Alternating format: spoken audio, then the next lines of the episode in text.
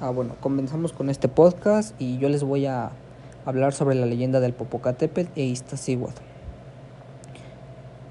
Cuenta la leyenda que estas dos montañas representan a una doncella y a un joven guerrero tlaxcalteca, Popocatépetl e Iztaccíhuatl. Iztaccíhuatl era la princesa tlaxcalteca más bella jamás vista, y ésta depositó su amor en el joven Popocatépetl, uno de los más apuestos y bravos guerreros de su pueblo.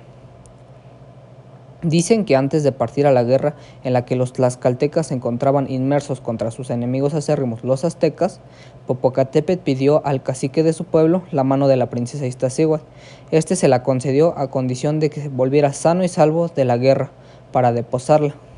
Así el guerrero partió a la batalla, mientras que la princesa esperaba el retorno de su amor. Sin embargo, las lenguas malas de sus celosos rivales de Popocatépetl engañaron a la princesa e informándole que su amado había muerto en combate, arrastrada por el desconsuelo, el quebranto y víctima del engaño, dicen que aquella princesa murió de tristeza por la pérdida de su amado. Poco tiempo después, Popocatépetl regresó de su batalla, dispuesto a tomar matrimonio con Iztaccíhuatl. Sin embargo, a su llegada recibió la funesta noticia de su fallecimiento.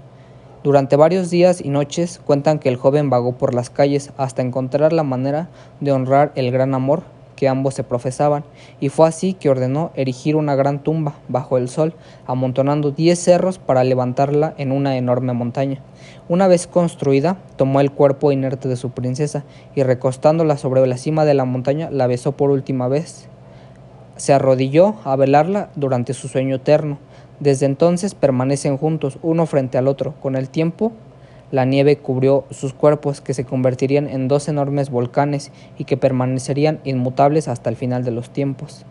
Y es por eso que cuando el guerrero Popocatépetl se acuerda de su amada, Iztaccíhuatl, su corazón, que guarda el fuego de la pasión eterna, tiembla y su antorcha vuelve a incendiarse. Es por ello que aún hoy en día el volcán Popocatépetl continúa arrejando fumarolas de humo. Y este es mi podcast, profesor.